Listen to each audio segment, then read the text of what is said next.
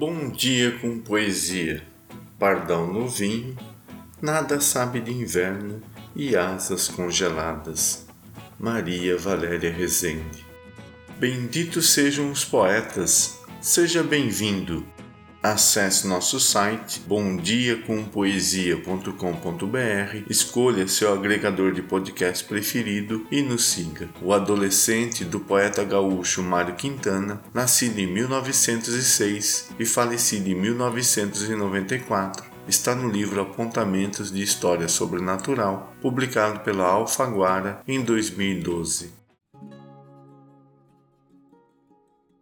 O adolescente a vida é tão bela que chega a dar medo, não um medo que paralisa e gela, estátua súbita, mas esse medo fascinante e fremente de curiosidade que faz o jovem felino seguir para a frente farejando o vento ao sair a primeira vez da gruta.